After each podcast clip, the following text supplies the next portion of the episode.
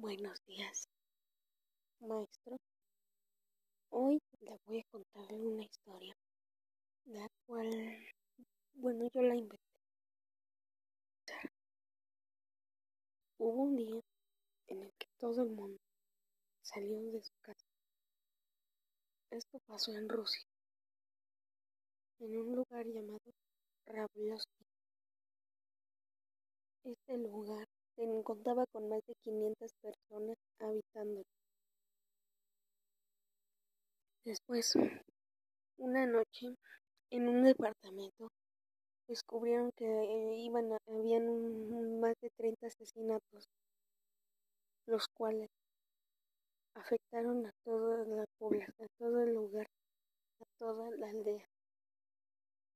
Bueno, después de esto, a la noche siguiente desaparecieron más de 250 personas, lo que trae a más de la mitad de toda la población, lo cual tuvo problemas con el gobierno. Se levantaron varias denuncias a secuestro y a varias cosas. Bien. Después de todo lo que pasó, evacuaron a toda la población de toda la aldea de Krivlovsky.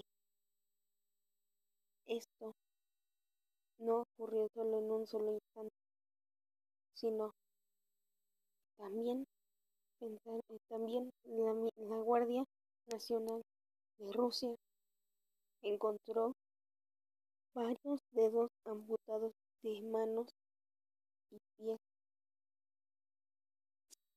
lo cual era, era una locura.